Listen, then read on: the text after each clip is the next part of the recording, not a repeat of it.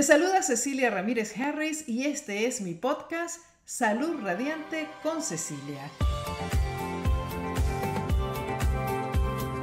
Aquí encontrarás entrevistas, noticias, consejos y mucha motivación para tener una vida sana.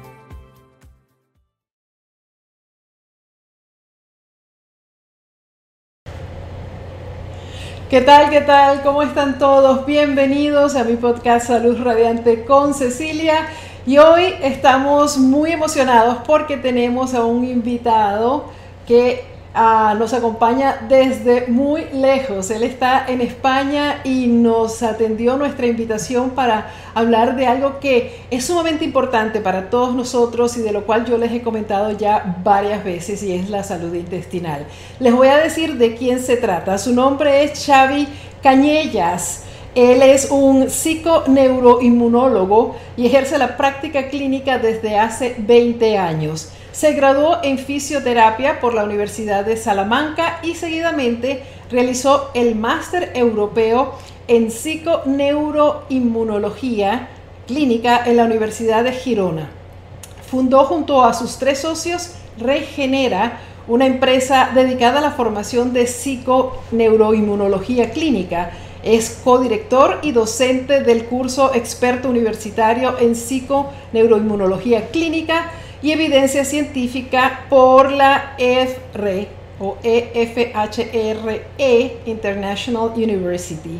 Máster en Biología Molecular y Biomedicina de la Universidad de Girona, es divulgador, conferencista y docente en varios másteres y cursos en el territorio nacional e internacional y es coautor de libros Niños sanos, adultos sanos, de tu alimentación prebiótica y tu primer cerebro no está en tu cabeza. Además es asesor de deportistas de élite en su proyecto Regenera Élite y director de Regenera Fertility. Así que bueno, esta, este biografía está súper larga y todavía creo que me falta. Vamos a darle la bienvenida y acompáñenme todos ustedes a Xavi Cañelas. ¿Cómo estás Xavi? ¿Me escucha Xavi? Hola, muy feliz de estar aquí en tu canal. Gracias. ¿Me escuchas tú a mí? Sí, sí, te, escucho perfectamente, pero en un momentito ahí al principio pensé que no me estabas escuchando. Me alegra que nos estés acompañando desde España. Qué maravilla que te hayas tomado tu tiempo y con toda la diferencia de, de hora, pues estás acá en vivo con nosotros y mis miembros del Círculo de Cecilia, que estamos dispuestos a hacerte muchísimas preguntas. Yo sé que tienes una enorme cantidad de información, pero hay una palabra que repetí varias veces en tu biografía y bueno, vamos a empezar por ahí, ¿qué es la psiconeuroinmunología? Muy bien. Ah, vamos a hablar de la psiconeuroinmunología como una rama de la medicina que se basa en el estudio de la biología molecular y la biomedicina y cómo eso se traslada al contexto biopsicosocial de las personas. De, una manera sencilla, verdaderas causas de las alteraciones de la salud y las enfermedades y cómo eh, este contexto de vida, cómo transformamos toda la fisiología, los mecanismos de función en ah, darle luz al porqué de tantas alteraciones de la salud. De hecho, ah, la base científica que hay detrás de todo este enfoque nos permite comprender la interacción entre los diferentes sistemas corporales, eh, por ejemplo, y el más, el más estudiado por mi persona, es el sistema inmunitario y el cerebro y por tanto es un ejemplo clarísimo de que realmente tenemos que ver de una forma muy integrativa el, cuerpo humano, la fisiología humana. Exacto, y es algo que, hemos perdido ah, en esta parte del mundo ah, por la forma como se, se forman, valga la redundancia, los médicos, cómo estudian la medicina moderna y cómo se ha compartibilizado de una forma extrema y nos hace pensar que el dedo gordo no tiene nada que ver con la cabeza, o sea que son entidades completamente diferentes y el que estudia el corazón nos toca el cerebro y el que toca el cerebro pues no quiere ver con el hígado, entonces tú estás haciendo ya un análisis o un estudio del ser humano de forma holística, donde todo está integrado. Y yo, yo, creo que vamos a entrar ya en materia, Xavi y Xavi, porque quiero hablar de algo que tú acabas de decir, que has estudiado mucho, que es el sistema inmunológico y la relación que tiene con el cerebro. Y ya sabemos que la mayor parte de nuestro sistema inmunológico se encuentra en nuestros intestinos, eh, en, todo lo que está conformado por nuestra, nuestra, digamos, flora intestinal yo sé que tú sabes mucho de este tema y te voy a pedir que por favor ah, nos, nos digas de forma muy sencilla y muy clara ¿Cuál es la importancia de la salud intestinal por sí? O sea, ¿por qué no le, no le hemos dado la importancia que realmente tiene cuando estamos hablando que es quizás nuestro primer cerebro y que es donde radica toda nuestro, nuestra inmunología o nuestro sistema inmune? Correcto. De hecho, es la tesis de mi último libro, publicado hace un mes y medio, de En tu primer cerebro, no está en tu cabeza. El aparato digestivo, bien, ¿por qué no se ha entendido así? ¿no? Porque lo has dicho tú misma antes, ¿no? Ah, cada vez más la medicina se ha ido segmentando ah, para estudiar más en profundidad y eso ha sido muy bueno por una banda y muy, mal, muy mala por la otra. ¿no? Entonces, cuando recuperamos el estudio de la fisiología, entonces podemos comprender que, como muy bien has dicho, el 80% de las células inmunocompetentes, todo nuestro sistema inmunitario, el 80% está en el aparato digestivo. Por tanto, el aparato digestivo es un órgano inmunitario. De hecho, es el órgano inmunitario más grande que tenemos. Además, es un órgano endocrino, eh, tiene células enteroendocrinas que constantemente están comunicando vía hormonal de eso se trata una relación endocrina, una relación a distancia vía hormonal con otros sistemas corporales, quizá el órgano endocrino más grande que tenemos, y además en nuestro intestino albergamos aproximadamente 600 millones de neuronas, en lo que se conoce el complejo del sistema nervioso entérico. Por tanto, podríamos decir que además es un órgano eh, neurológico. Por tanto, estamos hablando de que la base de la, inmunidad, la base de la endocrinología y de la base de la neurología reside en el aparato digestivo y por eso, eh, desde ya hace 20 años, eh, constantemente estamos divulgando el hecho de que el epicentro, el epicentro de la salud del aparato digestivo. Y, el impacto es terrible. Ah, no solo hace falta tener síntomas en nuestra barriga para pensar que tenemos un desorden a nivel ah, intestinal, sino que a día de hoy, y habiendo descubierto hace aproximadamente 15 años el papel ya de la microbiota, ¿no? Antes lo que llamábamos antes flora bacteriana. Lo que pasa es que ese término cada vez ya está más en desuso, hablamos ya de microbiota, que es el conjunto de microorganismos, no solo bacterias, sino virus, hongos, protozoos, ah, arqueas, etcétera, que conviven con nosotros como un ecosistema complejo y que no es un ecosistema, no es un órgano Ah, distinto a que tenemos que tener un cuidado especial, sino que forma parte de nosotros como seres humanos. Por lo tanto, incluso eh, sabemos que llegamos a albergar hasta 2 millones de genes microbianos y, por tanto que tiene más material microbiano que humano. Pues todo ello, todo este conjunto nos hace ah, pensar y nos hace creer cada vez más, con toda la evidencia que hay, de que cualquier alteración de la salud y cualquiera cualquier enfermedad pasa por la salud de nuestra barriga y por tanto la salud de nuestro ecosistema microbiano. A mí lo que se me hace más interesante de todo esto y, me encantaría que ahondaras un poco más en esto, uh, que esto no es nuevo. Y todavía la mayoría del público en general no sabe la importancia de esa microbiota y no sabe la importancia de, que de lo que reside ahí como dices tú en la barriga que ahí está todo. Estamos o sea y, nosotros lo vemos algo así como que la, salud intestinal es indigestión eh, son los gases son o sea como cositas que nos pasan pero no entendemos tampoco la relación tan importante que existe entre el cerebro y los intestinos y la alimentación.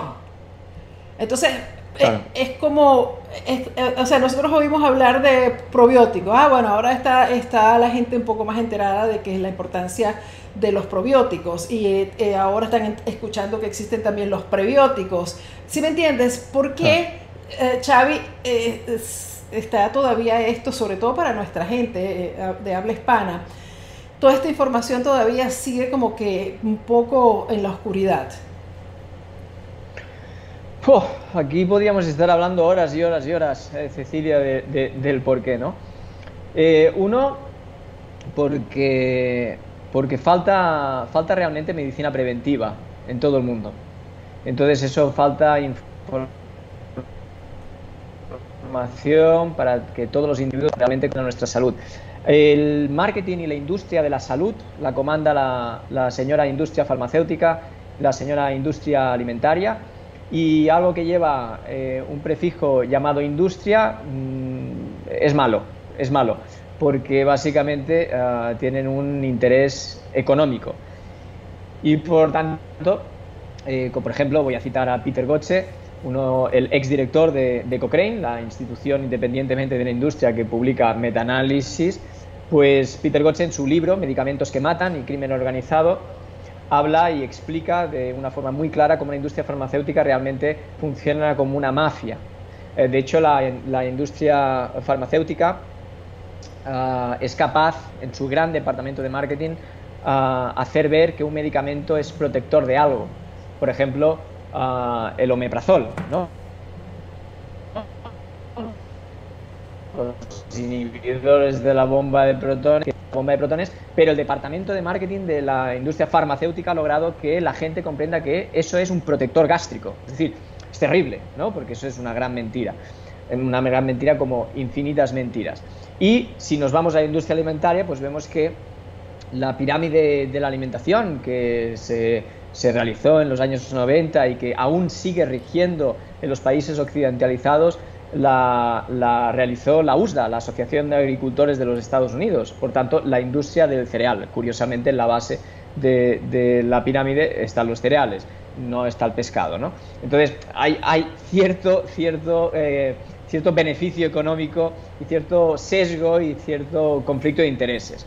Entonces, ¿Por qué es tan difícil comprender la salud realmente como es? Porque tampoco hay interés para que se comprenda. ¿no? Eh, recuerdo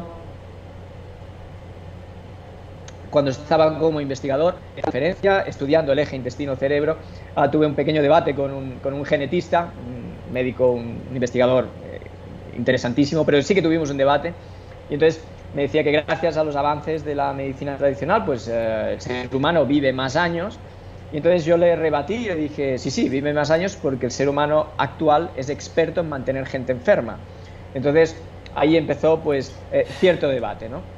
Ah, tengo que decir que el debate lo gané yo porque ah, eh, quiso hablar de una enfermedad llamada diabetes tipo 2, que a día de hoy en Estados Unidos es una pandemia real, lo que hay en diabetes tipo 2, y ah, es una de las enfermedades que más he estudiado desde hace muchos años y que solo se puede explicar en un 15% por la genética y un 85% por el entorno. Entonces, claro, estamos hablando de que el ser humano es experto en generar nuevas patologías que no pertenecen al ser humano. Mm, como primera respuesta sería, ¿por qué no? Porque seguramente no interesa que esto eh, se sepa.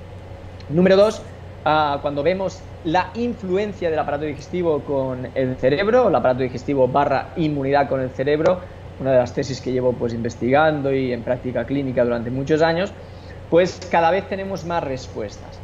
Es cierto que estamos en los inicios, porque vuelvo a decir, solo hace 15 años que hemos descubierto, algunas funciones de la microbiota intestinal, de hecho actualmente sabemos 20.000 funciones, de aquí 10 años seguramente sabremos 40.000 más, y estamos en los inicios de poder comprender, pero que sí que lo que sabemos es que hay una comunicación bidireccional, lo que ocurre en el cerebro afecta el ecosistema microbiano y el sistema inmune, lo que ocurre desde abajo, desde el sistema inmune, el aparato digestivo, afecta a la función bioquímica de nuestro cerebro. Esto ya es una realidad, ya están descritas diferentes rutas de interacción y, ah, por supuesto, por supuesto, añadiendo a una respuesta 3 a tu pregunta, eh, cuando nombras la alimentación, por supuesto, la alimentación eh, tiene un efecto. ¿Por qué?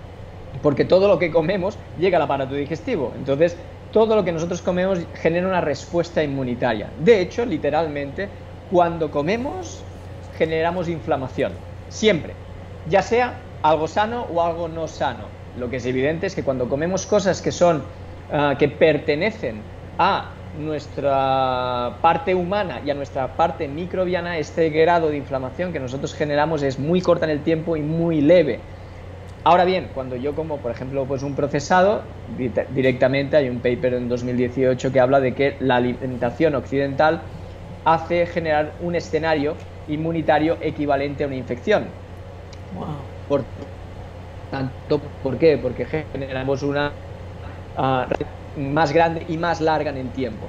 Entonces, por supuesto, la alimentación afecta. Solo es una de las partes, es decir, no todo es la alimentación. Me preguntaba el otro día en una entrevista, me decía, entonces la alimentación cura enfermedades. Digo, no, la alimentación no cura enfermedades. Lo que cura enfermedades es la decisión que tú tomas para alimentarte bien y utilizando una herramienta como es la alimentación, es una herramienta muy poderosa, pero eh, no dejemos de pensar que estamos hablando de una herramienta poderosa para ah, mantener a raya o generar calma en nuestro sistema inmunitario. Hay muchos otros factores, por ejemplo, la influencia desde el cerebro hacia arriba y entonces estamos hablando de estrés.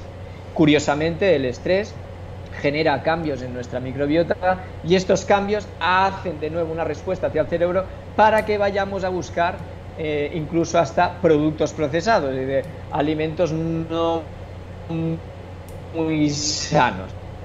¿No? o, con exceso de azúcar. Por tanto, claro que hay una comunicación constante, claro que eso no interesa porque eso haría perder mucho dinero a la industria, pero sí que es cierto que hemos llegado a un punto donde, por ejemplo, Cecilia hace 20 años, recuerdo en mi primera conferencia, pues no la pude acabar. Me insultaron y tuve que no poder acabar la conferencia porque hablaba de la permeabilidad intestinal, hablaba ya de zonulina y hablaba ya de gluten y hablaba de eh, algo que tenía que ver con flora bacteriana que tampoco sabíamos muy bien qué era, ¿no?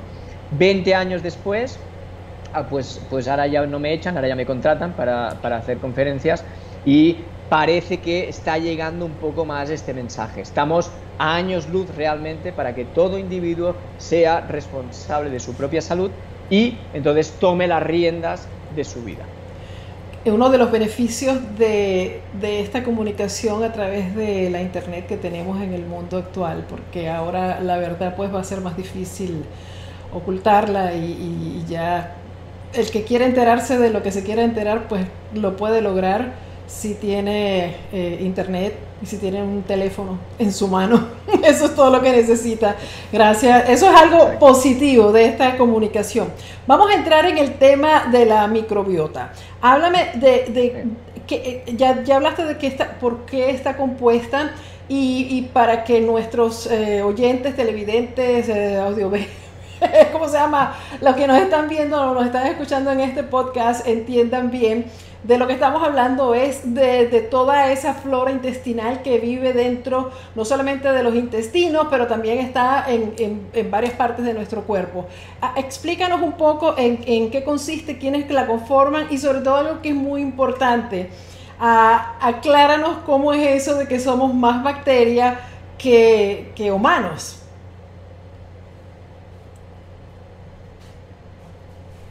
Ok, perfecto. Pues uh, empecemos desde el principio, ¿no? La definición le hemos dado, microbiota es conjunto de microorganismos, como he dicho antes, pues diferentes tipos de microorganismos. Uh, los más famosos son las bacterias y hay muchísimos números de bacterias que tenemos, eh, millones de, bacterias, pero también es interesante entender que hay 25 veces más virus que bacterias dentro de nosotros. Entonces, uh, que todos los virus no son malos. Lo que llamamos microbioma son los genes que expresan todos estos microorganismos y como he dicho antes, pues podemos llegar a albergar dos millones de genes. Para hacer una comparación, que no lo he dicho antes, el ser humano, pues la última secuenciación del ADN del ser humano, pues aproximadamente tenemos unos 20.000 genes. Pues fijémonos que 20.000 a 2 millones de genes realmente es ah, muy distinto. Y realmente el recuento de microorganismos humanas estamos alrededor de los últimos recuentos de 1,3, 1,7 microorganismos, 1 células humanas. Por tanto, tenemos más números de microorganismos que células humanas. Por eso hablamos de un metaorganismo. En, en, los, en los papers siempre se habla que el ser humano es un metaorganismo formado por más material microbiano que ah, humano. Ok, eso número uno. Número dos, es muy importante entender cómo funciona esto de lo que sabemos. ¿ok? Eso es la tesis de, mi primer libro, Niños sanos, adultos sanos, de cómo se programa la salud ya desde el vientre materno y cómo se establece el primer equilibrio de ecosistema eh, microbiano.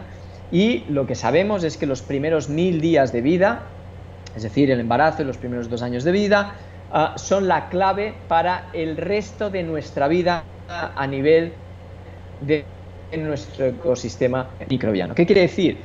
Que pues, se han roto varios mitos, ¿no? Primero que lo que hace mamá pre-embarazo y lo que hace papá también, que papá normalmente ah, se escabullía, y no, no, no, la información transgeneracional epigenética de papá a nivel de la microbiota, igual que la de la madre, ya hace un impacto pre-embarazo. Durante el embarazo ya se ha roto otro mito, se pensaba que el bebé, el feto era estéril durante el embarazo, ahora sabemos que no, por ejemplo, estudios de la Universidad de Nueva York, del grupo de Walker, por ejemplo, como ya hipotetizan el traspaso bacteriano desde la boca, vagina e intestino de mamá hacia el líquido amniótico. Es cierto que no es un gran eh, traspaso, pero ya es un primer contacto. Y, por supuesto, el tipo de parto. El tipo de parto, si es eh, parto vaginal, eh, medicado o no, o si es por cesárea, y si hay lactancia materna y después la alimentación complementaria. Todo estos, todos estos factores son, llamamos el PRIM para el resto de nuestra vida. Lo que hayamos hecho en los primeros mil días es lo que nos eh, tendremos ese equilibrio para el resto de nuestra vida. Aquí generamos mucho estrés cada vez que decimos esto, es de, ay, si yo lo he hecho mal, si mi hijo lo ha hecho mal, si haya tomado antibióticos, tranquilidad, paz y sosiego. ¿Qué quiere decir eso? Es decir, nosotros tenemos un equilibrio y eh, eso es lo que marca la susceptibilidad a enfermar, eso es la programación de la salud. Susceptibilidad quiere decir que tenga más números de la lotería o menos números de la lotería. Pues si tengo muchos, pues me va a tocar antes. Si tengo menos, no me va a tocar tanto. Bien, ¿eso qué quiere decir? Pues bueno, pues yo tengo, por ejemplo, una mala programación y puedo ser más susceptible a ciertos compuestos que puedan llegar, por ejemplo, de la alimentación o diferentes tóxicos, o ser más susceptible a ciertas enfermedades. ¿Quiere decir que voy a ser una persona enferma? No. Quiere decir que si yo me cuido todo mi contexto, a susceptibilidad mayor, puedo mantener mi equilibrio. Bien, mucho me tendré que cuidar más que uno que tiene una buena programación de la salud y pues que va a ser menos susceptible. Ahora, si este que tiene una buena programación no se cuida, acabará enfermo también. ¿Ok? Entonces, para generar un poco de paz, ¿no? Que en mi primer libro llega un momento que digo, vale, ok, vamos a reprogramar. ¿Cómo reprogramamos la salud para generar un poquito de paz? De esta manera, por supuesto, cuidando nuestro entorno, cuidando nuestra regulación de la expresión génica, por tanto, cuidando nuestra epigenética. Entonces, claro, es muy interesante ver que este equilibrio microbiano ah, tiene, tiene funciones con todos los sistemas corporales. Es decir, todo lo que queremos estudiar a día de hoy en investigación, todo pasa por la microbiota. Por eso, cuando a día de hoy, en 2020, ya podemos decir que se ha roto un paradigma en la medicina y que no podemos entender la medicina sin entender el papel de los, microorganismos. Los más impactantes de neurociencia se habla de que los microbios han roto el paradigma de la neurociencia y que tenemos que, para poder comprender realmente cómo funciona el cerebro, tenemos que entender el papel de los microorganismos y todos los metabolitos que generan para el neurodesarrollo, por ejemplo, o la protección de eh, enfermedades neurodegenerativas. Por tanto, hablar de microbiota es hablar de vida, hablar de individuo y todo lo que haga este individuo va a afectar la microbiota me pueden decir, ¿y qué es lo que afecta más?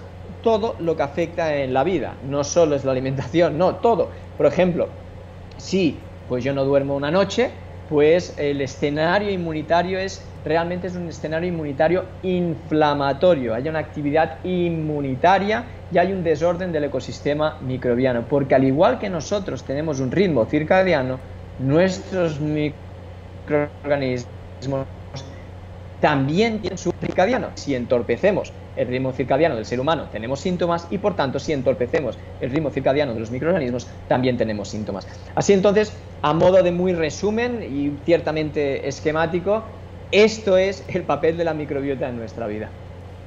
Y súper interesante porque además ah, nosotros no, no, estamos tan, tan conscientes de cómo lo que tocas de decir, lo que hacemos en nuestro estilo de vida, pues va, va a afectar absolutamente todo. Y, e, e, esos cambios eh, del no solo de la alimentación, pero como dices, del estrés, del ambiente, del estilo de vida, pues van a generar, te van a llevar por un camino o por el otro, de la salud o el de la enfermedad, y ahí no hay ya ningún tipo de duda. Una persona puede haber tenido los primeros esos mil días que tú comentas de la mejor forma, pero si anda haciendo locuras, comiendo mal, no duermen, súper estresado, tomando café, alcohol, todas esas cosas constantemente, va a dañar su enfermedad. Ahora, cuéntanos un poco. Eh, entonces, lo que tenemos que saber y entender es que las bacterias no son malas. Nos han enseñado que tenemos que lavarnos las manos, bueno, ahora más con, con la pandemia, el coronavirus, eh, peor, ¿no? Pero de, antes de, de, este, de esta pandemia que estamos viviendo ahora, se nos decía, se ponía siempre la bacteria como nuestro peor enemigo a los gérmenes, todo, hay que lavarse, hay que cuidado, no pongas al niño en el piso, pero realmente no es así, ¿verdad, Xavi? No, por supuesto que no.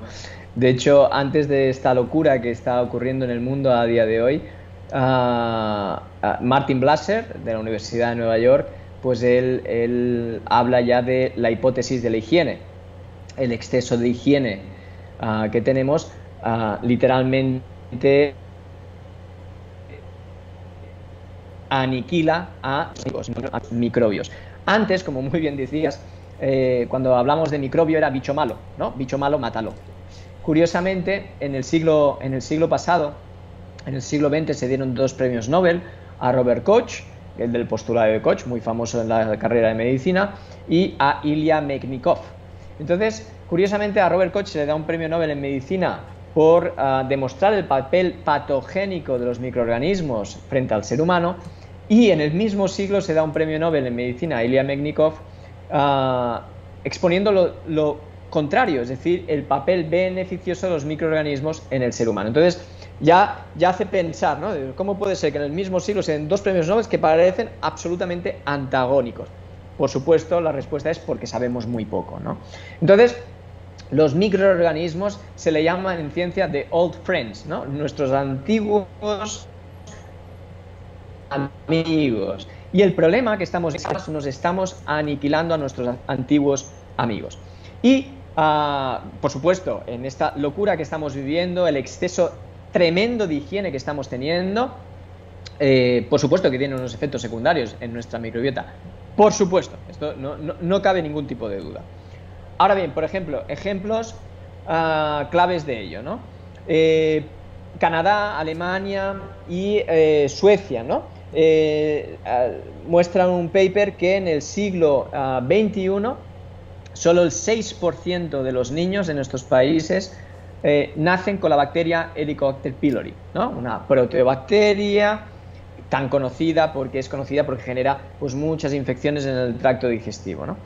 Bien, Helicobacter pylori es mala, ¿no? Nos encanta, es que es bicho malo. No, pero no es mala. Helicobacter pylori lleva 100.000 años con nosotros. Helicobacter pylori, gracias a Helicobacter pylori, nos protege del desajuste y la disrupción metabólica y energética y nos protege del cáncer de esófago. Por tanto, cuidado que es tener esta bacteria es beneficioso. Ahora, esta bacteria en su justa medida, en el entorno que controle su sobrecrecimiento. Si yo altero el contexto de vida de esta bacteria, entonces puede generar una sobreinfección, es decir, un sobrecrecimiento generando una sobreinfección. Y aquí sí, esta bacteria pues tiene mala leche y genera úlceras, incluso puede inducir al cáncer de estómago, por supuesto. Ahora bien, pero en sí es mala, no, en sí no es mala, en sí acabo de decir que gracias a ella pues tenemos protección para ciertas enfermedades. Otro tipo de bacteria que podemos hablar, es Escherichia coli, muy famosa por las infecciones de orina en el tracto urinario, sobre todo en mujeres, ¿no? Bien, ¿Escherichia coli es mala? No, no es mala. Gracias a que tenemos Escherichia coli, que otra proteobacteria, no Ahora, si yo tengo un sobrecrecimiento de Escherichia coli, que por ejemplo es muy sensible, igual que el Helicobacter pylori, a las hormonas de estrés, es decir, que las hormonas de estrés, estas bacterias tienen receptores, receptores para catecolaminas, para hormonas de estrés, y eso genera crecimiento y virulencia en algunas eh, de ellas, por ejemplo estas dos, genero sobrecrecimiento y por ejemplo Escherichia coli puede invadir el tracto urinario y entonces generar una ah, infección de, orina, eh, las típicas recidivantes. ¿no? Por tanto, no es, no es malo, eh, es en su justa medida que el ecosistema tenga un orden, un orden y dentro de este orden haya un equilibrio. Entonces eso genera una respuesta inmune de paz, de tranquilidad o, dicho en términos médicos, de inducción de linfocitos T reguladores. Si eso se desequilibra, que es lo que llamamos una disbiosis, entonces señal de alarma y genera una respuesta inflamatoria. Y por tanto podemos decir que la clave siempre será el equilibrio en nuestro ecosistema de microbios. Xavi, ¿y se sabe ah, más o menos cuántas personas están en ese estado de disbiosis? Eh, o sea, que eh, existe este desequilibrio de bacterias buenas o convertidas a malas o lo que estás comentando ahora. Mira, pues ah, ¿te sabes el número, por ejemplo, voy a poner un ejemplo al azar, ¿te sabes el número de individuos con diabetes tipo 2 en Estados Unidos? Ah, son millones. Bien, pues esos millones ya tienen una alteración de la microbiota intestinal en forma de seguramente una disbiosis. Es decir, que todas las enfermedades de Occidente, todas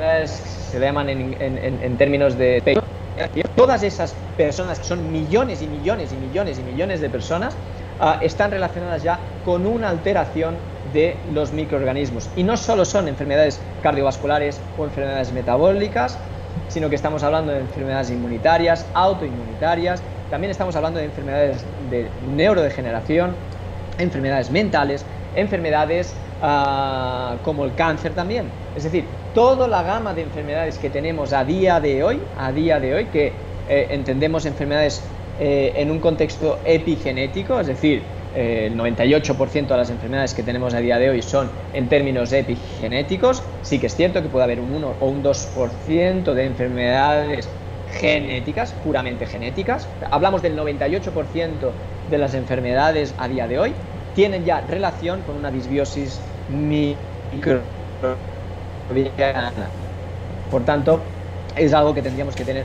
Y, ah, ya no solo tener un cuidado para nosotros como humanos, sino un cuidado para nosotros con nuestros microorganismos. Sí, estamos teniendo un poco, de repente el, el video se pone lento, así que tengan paciencia. Uh, Xavi está a larga distancia, puede ser eso, la conexión de internet no sé qué es, pero al menos así lo estoy captando yo, no sé si ustedes lo están captando de esa forma. Entonces sí existe el, esta, esta relación eh, el que estás comentando, que cualquier persona que tenga algún tipo de, problemas de salud está probablemente sufriendo de disbiosis. Entonces, eso quiere decir que cuando tenemos algo, Xavi, tenemos que ver qué está pasando con nuestra, eh, no sé, nuestros intestinos. Como, como regla, que es algo que no hacemos normalmente, porque vamos al médico, tenemos el azúcar alta, ah, bueno, tómese esto, mídasela tantas veces, tienes diabetes, este, vamos a ver cuándo te vamos a empezar a dar eh, las pastillas para la glucosa, después la insulina, etcétera, etcétera. La gente más o menos tiene ya un plan trazado de cómo le van a controlar la enfermedad, ¿no? Pero entonces esa persona que tiene, empieza a tener problemas o que los tiene ya, debe mirar hacia adentro. Absolutamente. Ah, de hecho, la primera intervención que se eh, podría hacer y se debería hacer es ah, tratar el aparato digestivo. Esa es la primera intervención. Para todo. Es decir, por ejemplo, cuando hablamos ahora también, pues se ha puesto muy de moda incluso, ¿no? Los, los eh, mecanismos detox, ¿no? Eh, limpiezas hepáticas, por ejemplo, ¿no? Tenemos que tener en cuenta que en la fisiología, ¿qué ocurre? ¿no? Que el 70% de la porquería que le llega al hígado ah, proviene por vena porta del aparato digestivo. Por tanto, ah, tendríamos que hablar de que el primer hígado es el aparato digestivo.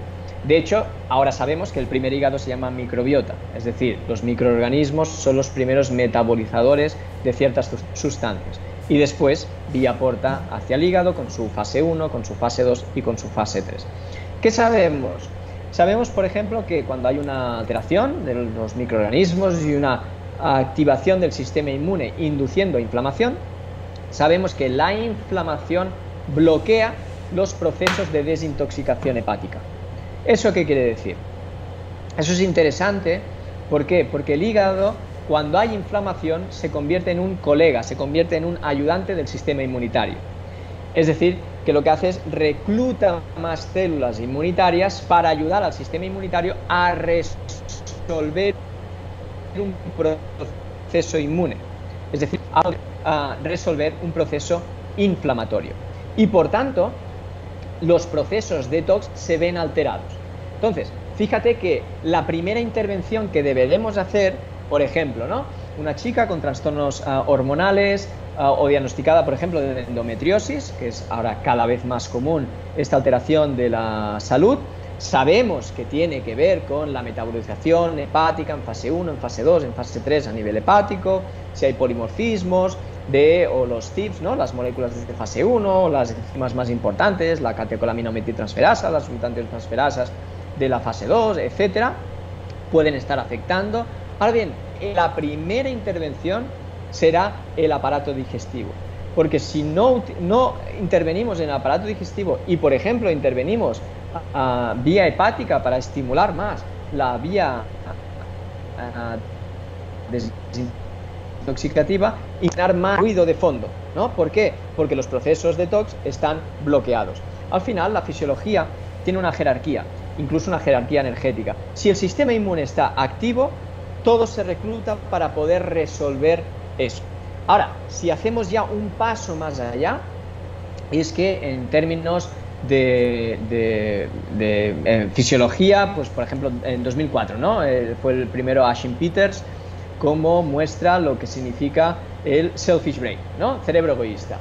¿Y qué, qué, qué, explica? ¿no? Esto ya se ha desarrollado muchísimo hasta 2020, esto ya hace 16 años. Ahora, sí, me dirás, ¿y la medicina tradicional esto no lo tiene en cuenta? No, no lo tiene en cuenta. De hecho, un estudio científico eh, equivale a que sea Vox Populi alrededor de 20 años. Tardamos 20 años en mostrar un, un resultado de un paper, ¿no? Pero entonces tenemos que contar que, espérate, entonces estás hablando del sistema inmune y ahora me hablas del cerebro Sí, es que no, porque el cerebro es más egoísta. El cerebro tiene la capacidad de explotar la periferia, un poco así como los políticos, ¿no? Aquí en España se hace mucho esto. Los políticos lo que hacen es ah, maltratar al pueblo para forrarse de dinero ellos, ¿no? Esto es muy común con los inútiles que tenemos de políticos aquí en España, ¿no? Pues bueno, imagino que en, muchos países ocurre lo mismo. Pues el cerebro funciona igual. Si el cerebro está en modo on, está en modo de activación, va a reclutar la energía, todas las rutas metabólicas van a estar dirigidas al cerebro y por tanto en ese caso el sistema inmune es carente de energía y es incapaz de resolver incluso una inflamación aguda y leve, ¿no? Por ejemplo, un esguince de tobillo, ¿no? Pues si hay demasiado estrés, si hay mucha actividad de nuestro cerebro, es más difícil que pueda resolver de una forma óptima a nivel inmunitario un simple esguince de tobillo. Entonces, si nos fijamos, siempre hay jerarquía de prioridades cuáles son los dos órganos más importantes a nivel de prioridades energéticas, el cerebro y el segundo, el sistema inmune. Todo lo demás está para ayudar tanto al cerebro como al sistema inmunitario. Y por tanto, es cuando, eh, repito, el concepto, cualquier patología a día de hoy, primeramente se debería afrontar como qué consumo tenía el cerebro y cómo está mi inmunidad. Y mi inmunidad, si sabemos que el 80% de nuestra inmunidad reside en el aparato digestivo, es todas las patologías de primera mano se deberían enfocar a tratar el aparato digestivo. Xavier, estoy no sé si me he explicado suficientemente. Sí, yo creo que sí. Ah, yo estoy viendo acá eh, un gran movimiento de, preguntas y para no, para no dejar de responderlas, Ah, me gustaría eh, que habláramos ahora, continuando con el tema, por supuesto, ah, de las bacterias, ¿no? O sea, nosotros hacemos muchas cosas en el día a día de nuestras vidas para, para cambiar nuestro, nuestro macrobioma, ¿no? O sea, para, para tomamos los antibióticos, eh, no comemos lo suficientes eh, para alimentar las bacterias que queremos alimentar, pero sí comemos para alimentar las que no queremos alimentar. Eh, estás hablando ahora mismo de, enfermedades que debería uno ver primero la salud intestinal y realmente lo que hacen es que te dicen, tómate una tanda de, antibióticos por 14 días, algo así.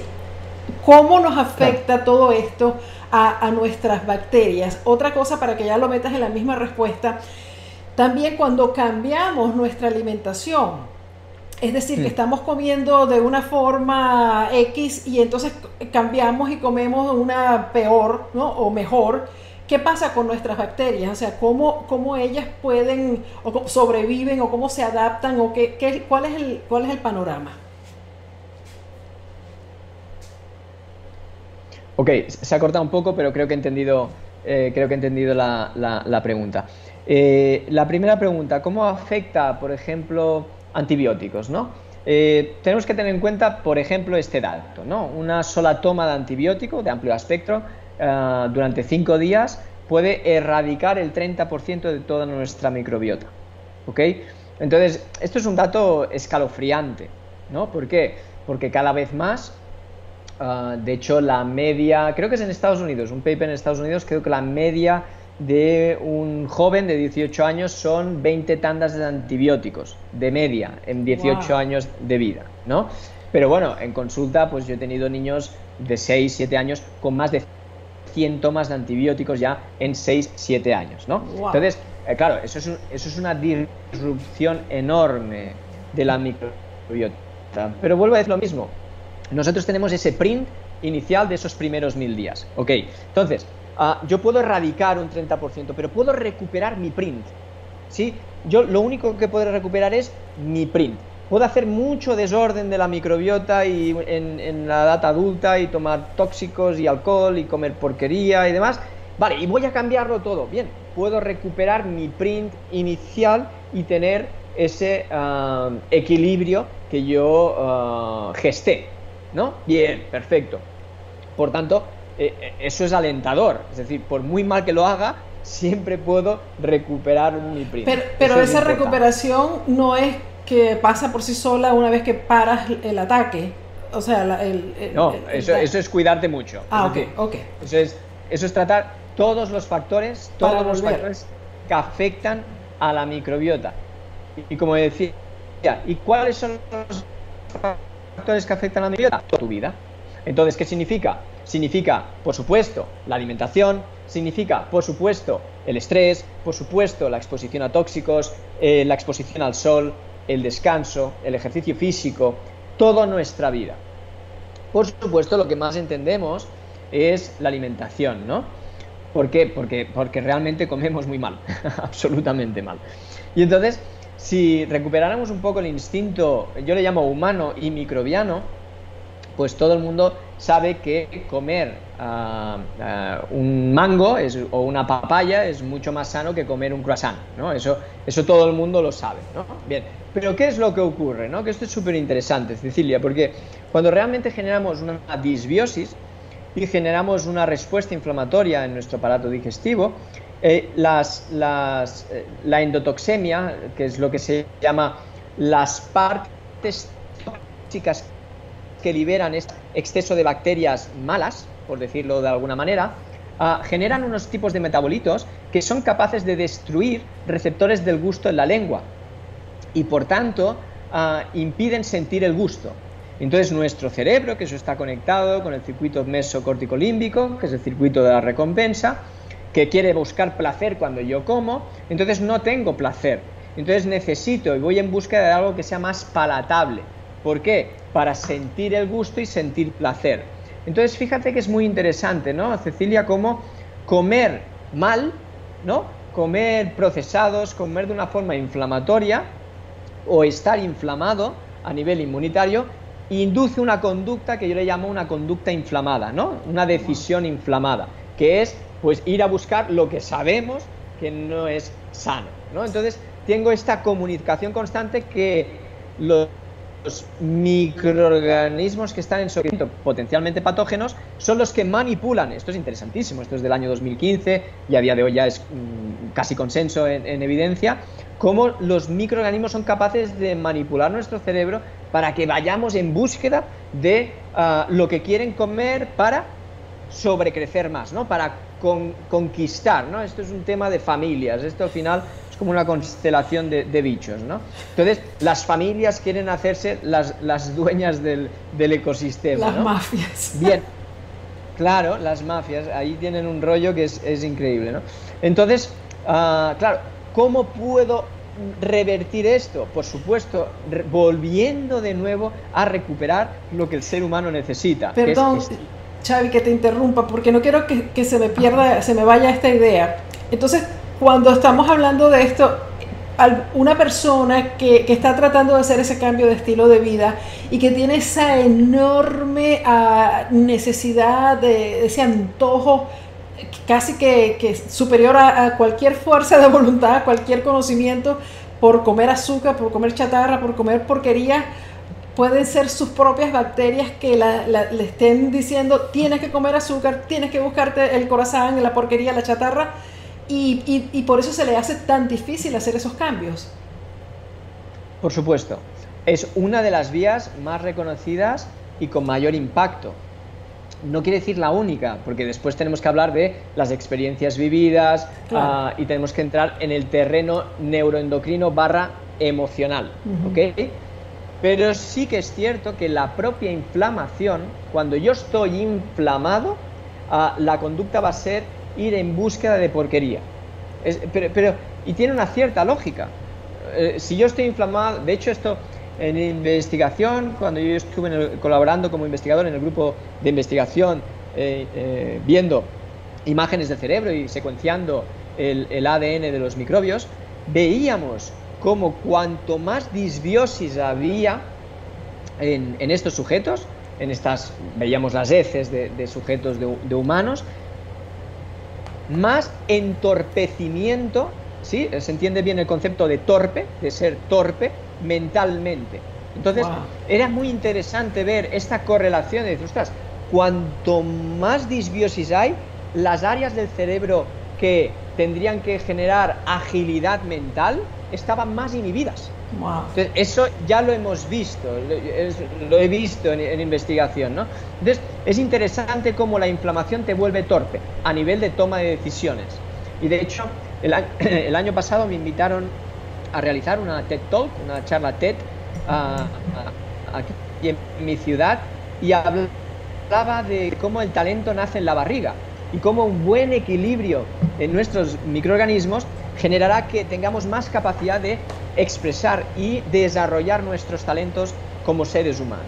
Entonces, hay mucha literatura ya, vuelvo a decir, aún así sabemos poco, pero lo que sabemos es que nuestro cerebro está comandado también por nuestros bichos.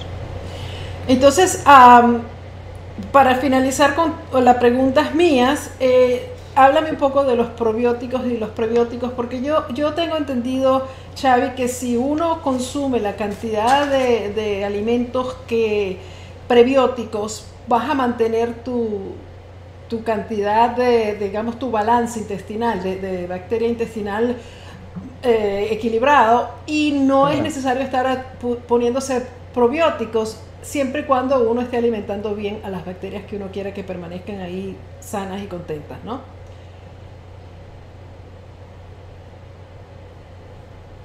Cecilia, ¿se cortó la última parte de la pregunta? Sí, que, mientras tú estés comiendo, mientras estés comiendo la cantidad de probióticos ah, o alimentando bien a las bacterias que quieres que, que se mantengan sanas y fuertes, las que te van a defender, las buenas, por decirlo de esa forma, el, uso del probiótico en sí no es tan necesario y hay que tener también, eh, eh, escoger qué tipo de probiótico es el que te conviene. Pero que, hay veces que ni siquiera necesitas un probiótico mientras estés alimentándote de la forma correcta. y de hecho a veces un probiótico puede ser dañino. Es decir, ah, de nuevo, Cecilia, hablamos de industria. ¿Ok? Eh, ahora hay la industria de los probióticos. Y de hecho en Estados Unidos es una locura, eh, mucho mayor que en España. En España empieza a ser una locura, pero en Estados Unidos es una súper locura. ¿no? las, las, tiendas que hay con los millones de tipos de probióticos que pueden haber. ¿no? Entonces, por sentido común, el sentido común a veces tiene mayor evidencia que los metaanálisis. ¿sí?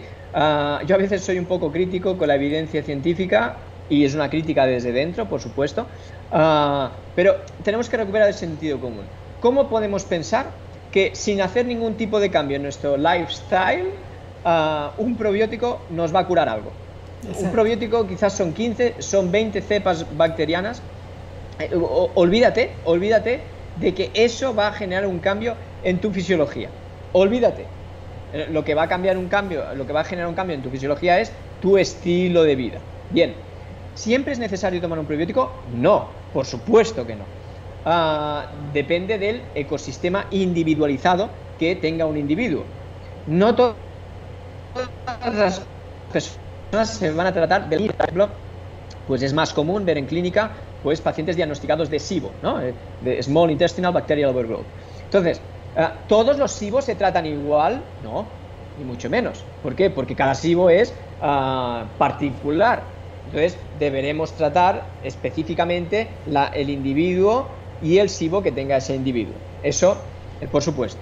Ahora bien, por ejemplo, si ah, yo voy a hacer una recomendación en la alimentación individualizada y utilizar un probiótico en específico para ese SIBO, no tiene que ser ni mucho menos igual que otra persona que parezca que tenga un desequilibrio de microorganismos parecido.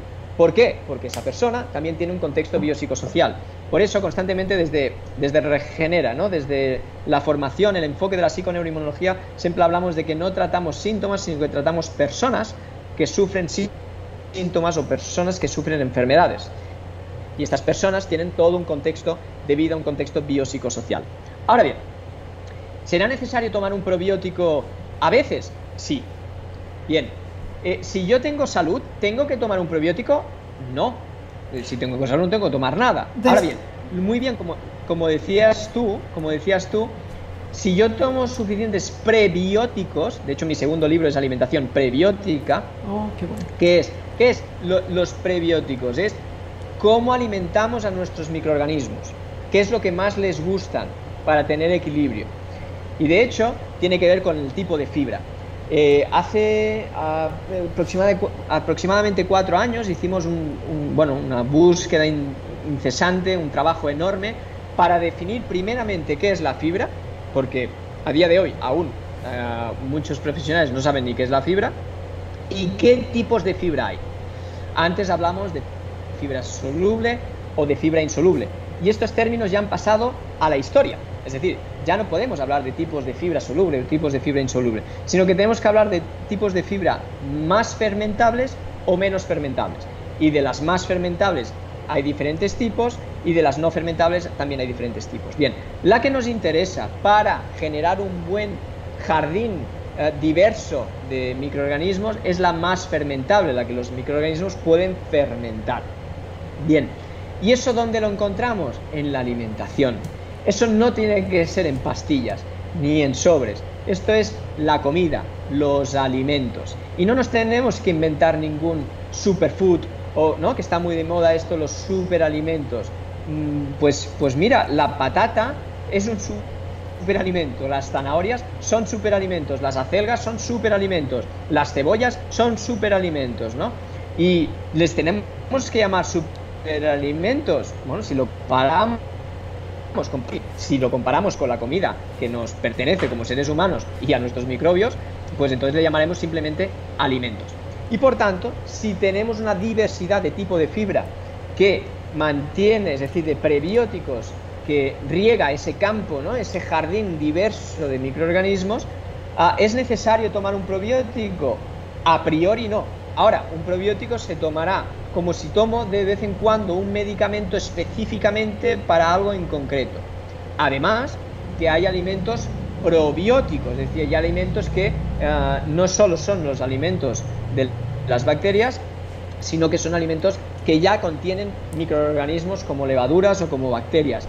Perfecto, como el chucrut o como el té kombucha, que ahora está eh, bastante de moda, y que son interesantes siempre y cuando no generen sintomatología digestiva.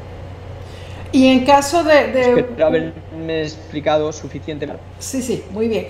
En, caso de un tratamiento con, antibióticos, sí sería recomendable buscar entonces un probiótico para, regenerar o, reparar el daño. Sí. En ese caso sí. A grosso modo, a grosso modo sí. Si te tengo que contestar aún más uh, definiéndolo bien, sería interesante poder hacer un estudio eh, por, ADN microbiano de ese ecosistema y entonces específicamente dar un probiótico específico. Con que eso es actualmente muy costoso económicamente, podríamos decir que eh, en el caso de que se dé un antibiótico de amplio espectro, sí que sería recomendable tomar un probiótico de mayor diversidad y como mínimo 10 a la 9 eh, unidades formadoras de colonias y en sobre, mucho mejor que en pastillas, de un probiótico. Ahora bien, vamos un poco a ciegas, pero los casos donde de forma general podríamos recomendarlo. Ahora bien, si, si se pudiera, haríamos estudio de ADN microbiano, miraríamos el ecosistema como está y ahí afinaríamos muchísimo más. Si no se puede, sí que sería un acto bastante generalizado dar un probiótico en este caso. Pero en algo ayuda, ¿no? me imagino. Sí, sí, sí. ahí tiras varios a ver qué pega. Chavi, vamos a ver alguna de las preguntas que tenemos acá. Alicia Martínez dice, mi esposo tuvo H. pylori y después de eso su estómago quedó muy sensible, mucha comida le irrita o le produce que erupte mucho y le dieron omepraxol eh, para ayudar a su estómago. Ah, ¿Qué puede hacer para, eh, para ayudarse? Ok. Ah, para anticipar las preguntas, ah, los casos personales siempre es muy difícil respuesta concreta, porque no conocemos el caso en sí. Dicho esto, ah, para dar eh, algunas, algunas ideas, eh, sí, cuando se trata el pylori, normalmente se trata con 15 días de antibiótico y antes teníamos el sobrecrecimiento del pilo y teníamos problemas por el pylori y ahora tenemos normalmente los efectos secundarios de 15 días de antibióticos que entre otras cosas pueden generar un SIBO. Ahora bien, la clave sería recuperar la función gástrica y como llamamos la función gastroduodenal, es decir, el complejo del el estómago, del páncreas exocrino y de la vesícula biliar, que haya una buena función digestiva. Esa es la clave para generar un entorno suficientemente óptimo para que no haya más sobrecrecimiento del pylori. Uno de los grandes problemas del Helicobacter pylori es el entorno de acidez.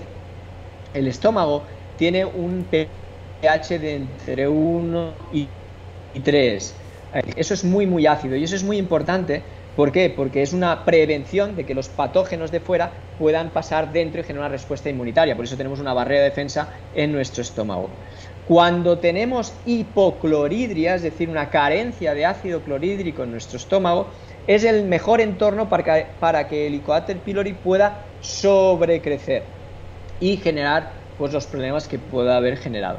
Entonces, en una persona que ya ha pasado por esto, la clave sería recuperar la acidez del estómago, recuperar la función gastroduodenal para que eso empiece a funcionar, generar un muy buen entorno y, por supuesto, si hay la toma de omeprazol es un contrapunto porque el omeprazol, al ser un inhibidor de la bomba de protones, por tanto un inhibidor de la producción de ácido clorhídrico, pues una de las causas de hipocloridria más importante es no es un protector gástrico, sino que a la larga, a la larga es un destructor gástrico. Por supuesto que tomar un día puntual un omeprazol no pasa nada, pero tomar de forma crónica un omeprazol va a producir más problemas en el estómago. Entonces, de forma general, sería recuperar, en ese caso específico, la función gastroduodenal. Exacto. Y, yo creo que ese omeprazol lo mandan a veces de por vida, ¿no? O sea, es como que... Y están los niños hasta los bebés de un mes. Qué desastre, Dios mío. Ok, Olivia Almeraya dice, ¿a qué se debe cuando un niño de 11 años eructa muy seguido y fuerte mientras come y después de cada comida igualmente le da hipo muy seguido? ¿Es para preocuparse? Es para mirarlo, ¿sí? Al menos es para mirarlo, para estar atentos, ¿no? Ah, de buenas a primeras, eso sería un buen ejemplo de hipocloridria.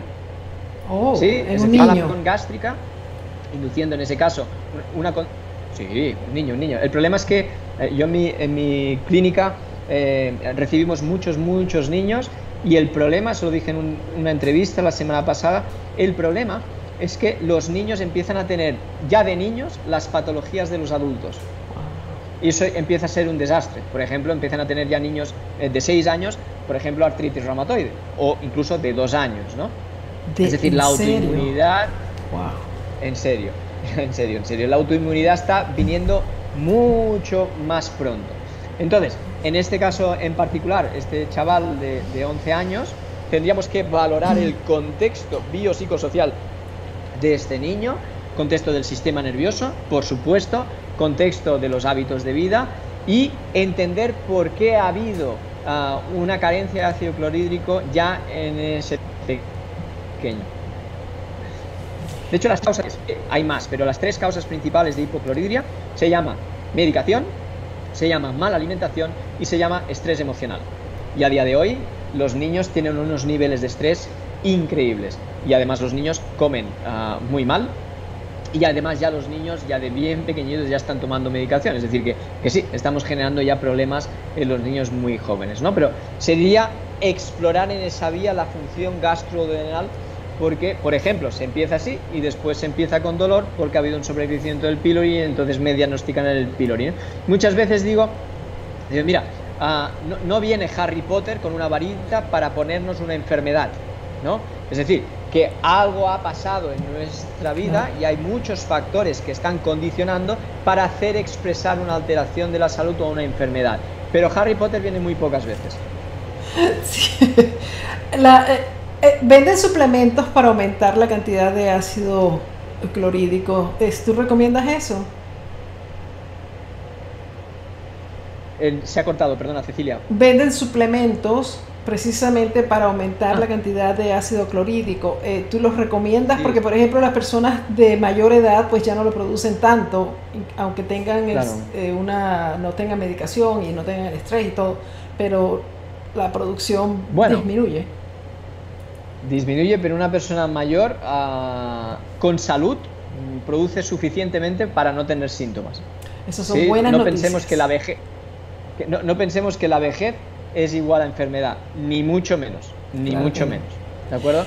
Entonces, eh, sí, sí hay, hay suplementos como betaína, que la betaína induce la producción de ácido clorhídrico y se diría una recomendación, pero entre comillas. ¿Por qué? Porque si ya ha habido mucho daño en el tejido, en la mucosa gástrica, el hecho de dar betaína y aumentar la producción de ácido clorhídrico, esa misma producción de ácido clorhídrico, cuando la pared ya está atrofiada, puede generar sintomatología como si tuviera mucha acidez. Oh. Entonces, es interesante valorarlo en clínica no de forma general, dice, ah, pues mira, pues voy a tomar esto, ¿no? Porque muchas veces pasa esto, ah, pues escuché que la betaína iba muy bien, me lo tomé y estuve dos días con dolor en la barriga, ¿no? Mm. Eh, claro, porque quizás no era el momento de tomar esto, ¿no?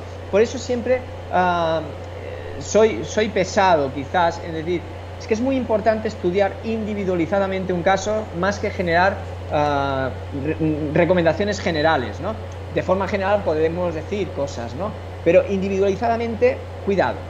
Y ya creo que de forma general, pues lo has dicho en, a través de la entrevista, que es el estilo de vida, es el, el, control y manejo del estrés, es eh, tener cuidado con los, las medicinas porque tienen efectos secundarios y además la alimentación, ¿no? Yo creo que eso, yo, cuando uno ya no sabe qué hacer o no tienes, no tienes a un Xavi a la mano para que te haga este tipo de análisis, pues puedes empezar por las cosas básicas que ya sabemos. Básicas. Claro. Exacto. A ver, hay otra pregunta de Andrés que dice, ¿qué podemos hacer durante la pandemia para asegurarnos que tenemos bacterias buenas? Yo he comido la comida si se me cae al piso para y se está riendo, pone la carita de risa. Para comerte la bacteria, Andrés. o para por lo menos tener un poco de ese de inmunidad de, de rebaño, ¿no? De no quedarnos tan, tan limpios. Bueno, mira, Cecilia, lo que, lo que me gustaría contestar es ah, sobre todo paz. Sí, tranquilidad. ¿No?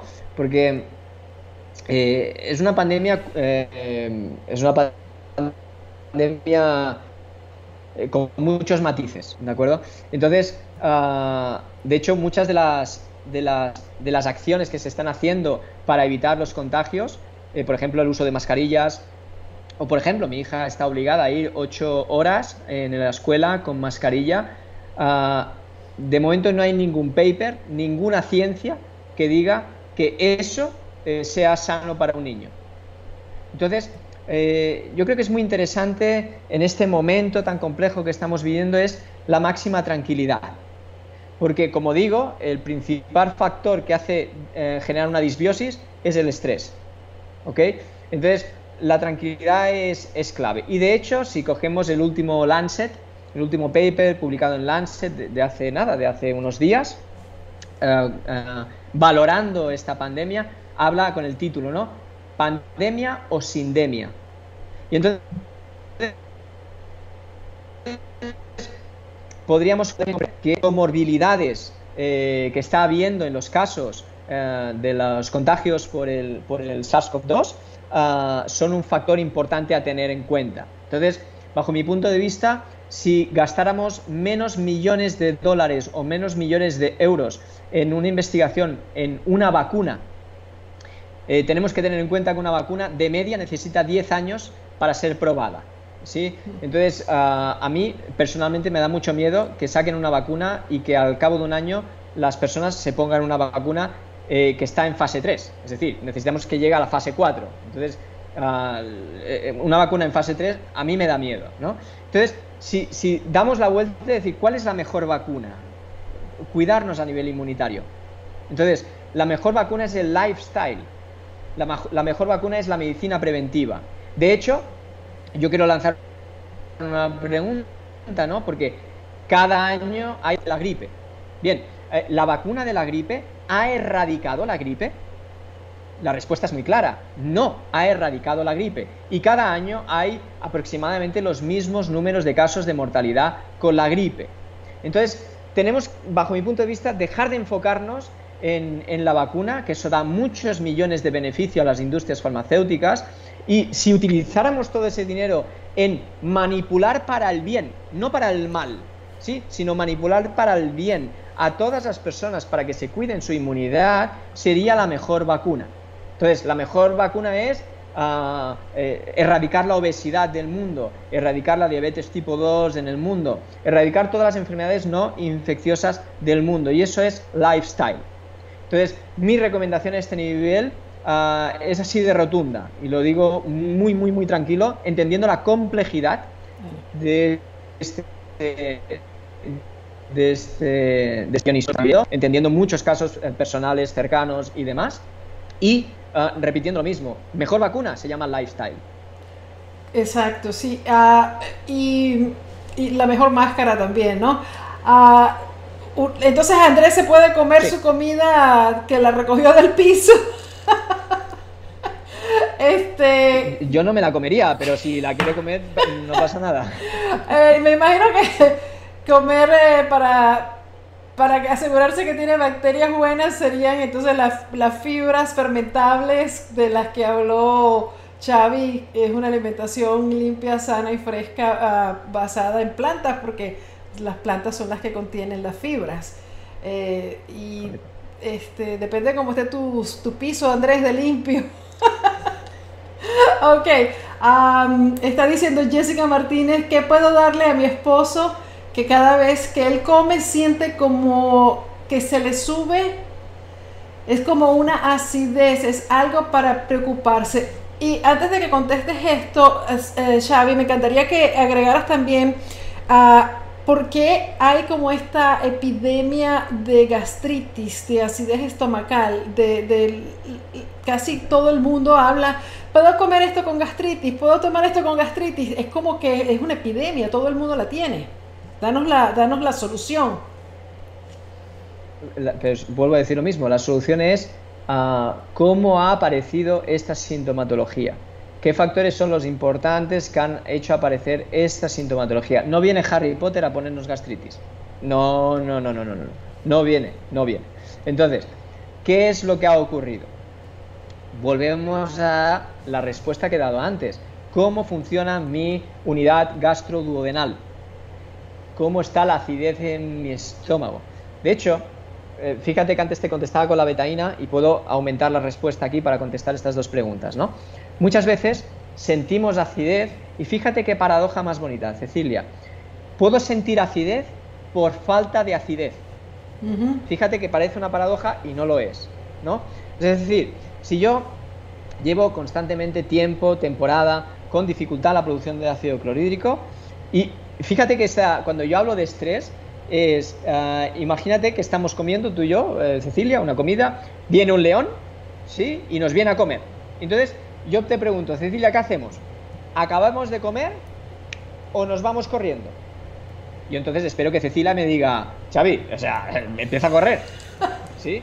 Porque se llama supervivencia. Bien, ¿eso cómo se traduce? El sistema nervioso simpático, el sistema nervioso de alarma, eh, produce catecolaminas. Estas catecolaminas, eh, como la noradrenalina, hace que inhibamos la producción de ácido clorhídrico.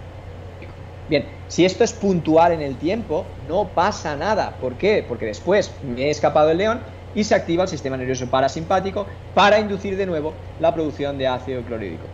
Una persona que está en constante simpático, en, constante activación del sistema simpático, es, significa constante inhibición de la producción de ácido clorhídrico. Bien, eso llevado mucho al tiempo y además con alimentación mala, etcétera, etcétera, yo lo que puedo estar haciendo es que la principal función del ácido clorhídrico es la reparación de la mucosa gástrica. Es interesantísimo. Es decir, el acidez produce como mecanismo de acción la reparación de la mucosa gástrica. Si no tengo acidez, si no tengo ácido clorhídrico, no hago esto y por tanto la mucosa se atrofia. Por tanto, ahora, por mínimo ácido clorhídrico que yo vaya a generar con una mucosa atrofiada, eso ya me produce acidez. Entonces, yo puedo sentir acidez por una falta de acidez previa. Pero ¿cuál es el error? Que me dan omeprazol. ¿Y qué hace el omeprazol? He dicho, que hacen que, pues si antes ya no producías ácido clorhídrico, pues ahora lo produces menos. Y pues no, pues tu problema es para siempre, ¿no? Porque acaban de atrofiar el, el estómago, ¿no? Acaban de atrofiar la mucosa gástrica. Entonces, de nuevo, solución, qué es lo que está produciendo una alteración gastroduodenal. En consulta muchas veces cuando, porque el 90% de los problemas gástricos tienen que ver con el sistema nervioso y hay que descartarlo. Entonces hay una pregunta que es muy común, ¿no? que cuando yo doy clase en másteres de psicología digo, ¿qué es lo que no ha digerido el paciente en su vida? y pues es, una, es, una, es, una, metáfora interesante porque el paciente lo entiende perfectamente. ¿Qué no has digerido? Ostras, pues no he digerido la separación eh, con mi pareja, o no he digerido la muerte de mi madre, no he digerido la, el, el, despido de mi trabajo, pues vamos a enfocarnos a que puedas digerirlo. Una vez se hace un trabajo eh, neurológico, neuroemocional o como le quieras llamar, pues eso lo tenemos digerido, pero a la, a la vez tenemos que recuperar la mucosa gástrica. Pues por ejemplo, si se tolera la betaína sería interesante y si no, pues ah, diferentes ah, mecanismos para reparar la mucosa. Por ejemplo, con fibras como de la aloe vera, o eh, como por ejemplo eh, la fibra, el mucílago de la, de la te lo diré, de la, del lino, la, el cuando yo hago una... Eh, correcto, cuando hago la decocción de lino, el grano no se come, el grano, es, el grano es muy irritativo en el tubo digestivo. La decocción, el líquido semigelatinoso, eso es un medicamento muy interesante junto con la aloe vera para hacer una reparación de eh, la mucosa gástrica. ¿no? Hay diferentes estrategias y por supuesto comer sano. Maravilloso. Ah, ok, se nos está acabando el tiempo. Ah, que cómo puedo ayudar esta eh, no sé quién es eh, es Olivia Olivia Amera Olivia dice ajá ah, de, ok cómo puedo ayudar a un niño de 10 años wow con eczema aparte de poner medicamentos en crema alguna recomendación y también ella dice entonces un niño come mucha chatarra no se puede concentrar y le diagnostica que es hiperactivo según lo lo que coma depende de su comportamiento e inteligencia. Ahí tienes, Javier, para que te dé panquete. Por supuesto. Ah, eh, empezamos con la primera, con los eczemas.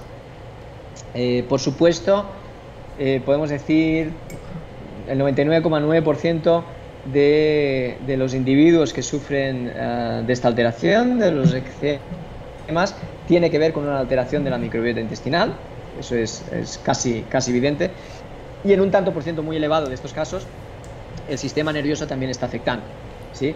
De hecho, de la misma capa del ectodermo, de donde embriológicamente nació el sistema nervioso, el tubo neural, también nace la dermis. Y por tanto hay una relación embriológica a nivel celular de, ah, de piel con sistema nervioso. Entonces eso hay que descartarlo.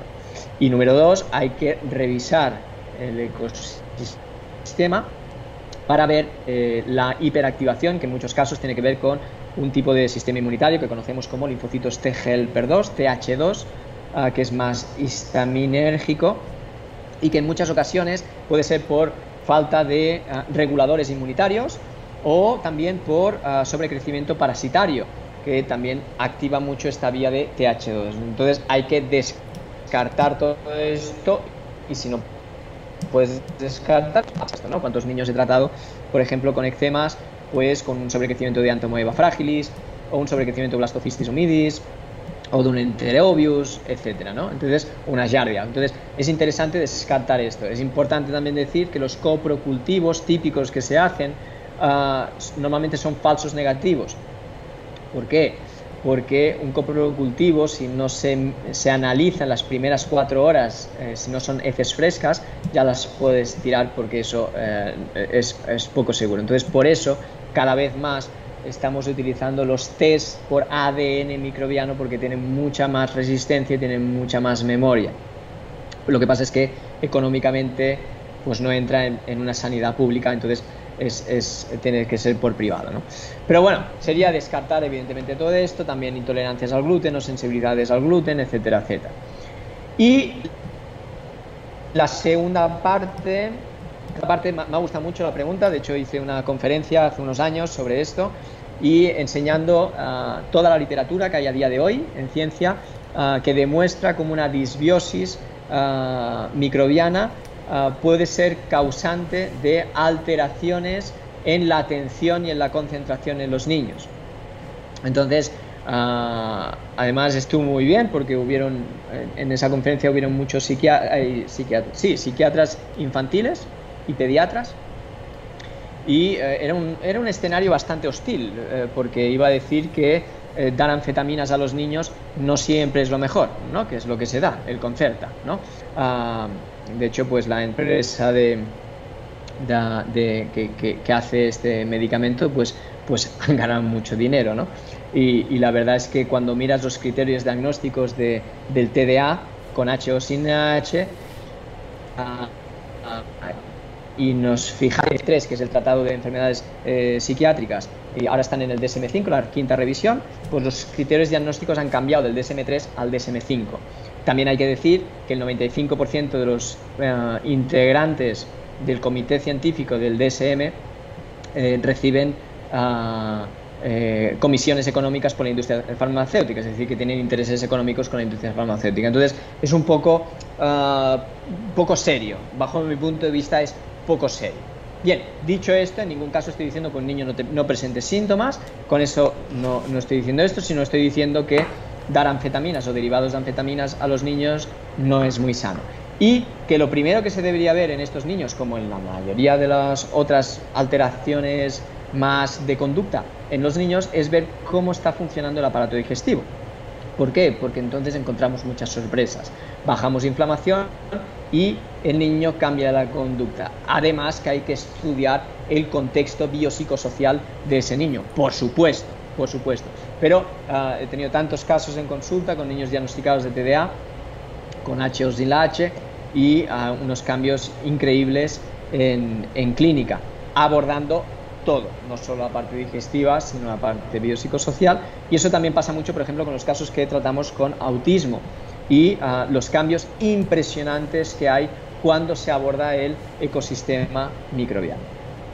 Wow, pero es impresionante que dos de las preguntas están hablando de niños y cómo es preocupante esto, ¿no? Para que nuestros niños... Para mí es la normalidad, eso es, eso, es un, eso es un problema, que sea normal es un problema. Exacto. Ah, te voy a hacer la, porque ya se nos está acabando el tiempo, eh, la última pregunta que te voy a hacer ahora de Sandra Ortiz. Y entonces, me encantaría que después que respondas esta pregunta, porque viene siendo como lo mismo, ¿no? Ah, nos des unas, ya has estado dando recomendaciones a lo largo, que nos des ya el, bullet point, ¿no? Esto, esto, esto es las recomendaciones generalizadas, por supuesto, cada persona debe consultar con su, con su médico o, con quien le esté cuidando o si tiene alguna condición de salud, pero siempre cositas que podemos hacer que sabemos que no nos van a hacer daño y que son fáciles y que, que, que pues, tengan al alcance de todas las personas en todas partes del mundo que nos están viendo. Entonces la pregunta de Sandra Ortiz es, tengo muchos problemas intestinales, mi estómago mantiene inflamado y siento mucho dolor y esto me causa mucha ansiedad. Claro.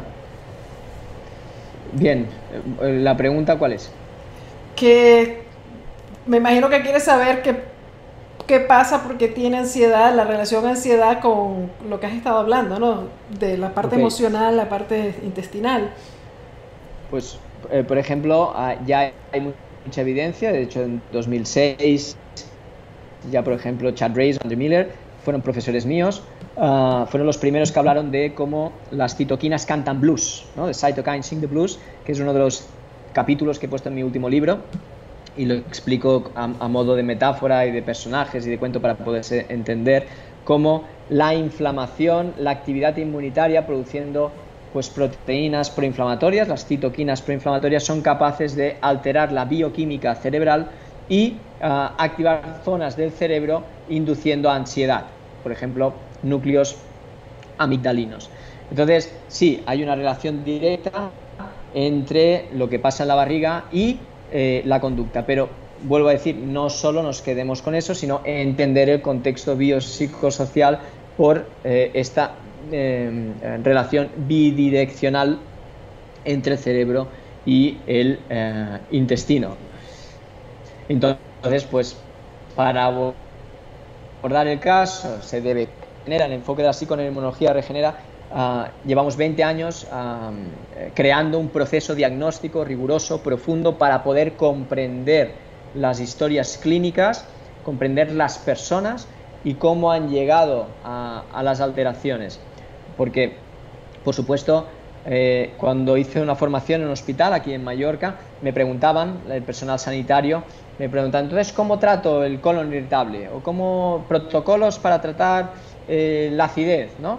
Entonces le repetía lo mismo, es que no tratamos colon irritable, sino tratamos personas a las que se le han diagnosticado colon irritable, que eso es una etiqueta, y que por tanto debemos comprender qué es lo que hay y cómo ha ocurrido. Entonces decir colon irritable es decir nada, es decir, no sé nada. Entonces tengo que averiguar, ¿no? Entonces sería interesante poder estudiar el caso en profundidad para entender esas causas, pero sí que poder responder que una inflación mediada por el sistema inmunitario puede generar ansiedad, sí, y puede generar incluso síntomas de depresión.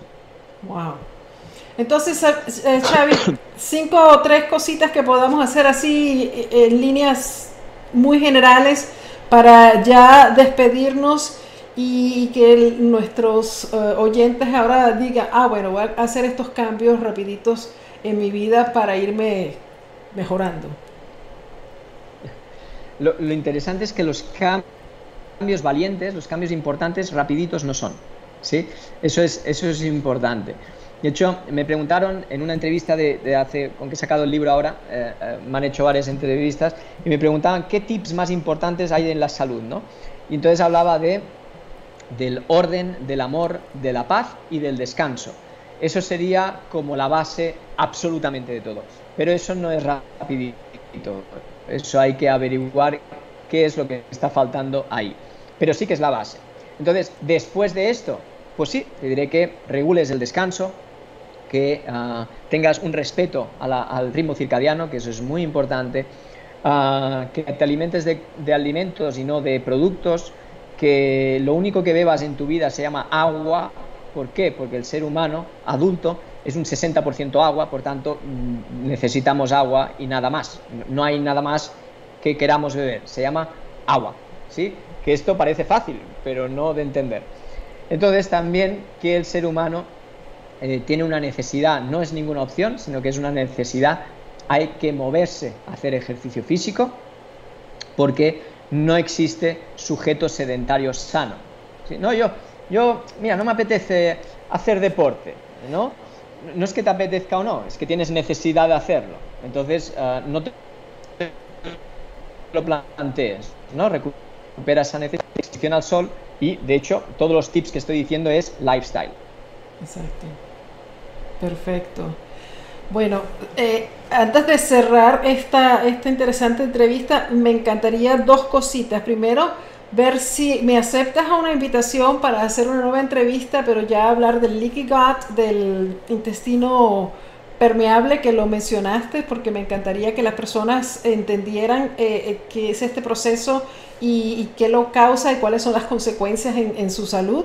Y dónde te pueden encontrar, porque hay, por ejemplo, Olivia quiere saber qué tipo de médico puede ir, pero yo creo que va más allá de ver a un, a un eh, dermatólogo. Yo creo, Olivia, que si escuchas bien la respuesta para el niño que tiene eczema, ¿no?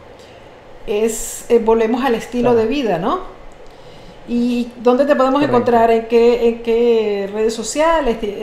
tu, tu, sitio web? Pues uh, me pueden encontrar por redes sociales, eh, sobre todo en Instagram, que soy muy activo, que es arroba Chavi Regenera. Y uh, en mi website, que es uh, www.chaviregenera.com. Y también ah, en Facebook, que es mi nombre, Xavi Cañellas, en Twitter también, arroba Xavi Regenera. Y, ahí es donde incluso pues también el, Instagram de, Regenera, de mi empresa, que también es muy activa ah, esa cuenta, que es arroba regenera-pni, ah, de psiconeuroinmunología, PNI, e incluso pues también en la website de mi empresa, que es www.regenerapni.com. Perfecto. Y para no dejar a Olivia sin, sin respuesta, ¿qué dices? ¿Dermatólogo o gastroenterólogo? Para el niño con el eczema. Un psiconeuroinmunólogo. Eso no, no va a ser tan fácil de conseguir, ¿no? Ay, ¿estás ahí todavía? Así bueno, fíjate Fíjate que eh, en, el tratamiento online, eh, nosotros en mi clínica, mi equipo está tratando a gente de todo el mundo. Eso te iba a preguntar ahora mismo. ¿Estás en línea? O sea, que te pueden hacer consultas. Eh, por ejemplo, el caso de Olivia, de su niño, ¿pueden hacerte una consulta médica online a, larga distancia? Por supuesto, mi equipo, yo superviso todos los casos y tengo mi equipo que está que, que visita online a todo el mundo, por todo el mundo, habla hispana. Pues eso es fabuloso, Olivia. Así que ya sabes, puedes conseguir eso. Y también en tus, en tus redes sociales tú contestas, te pueden hacer preguntitas, ¿no? Así, no sé para cuándo. Siempre que se puedan responder de forma general, eh, sí, vuelvo a decir lo mismo. Es imposible que un, en un formato de red social se pueda abordar un caso, porque eso es éticamente poco profesional.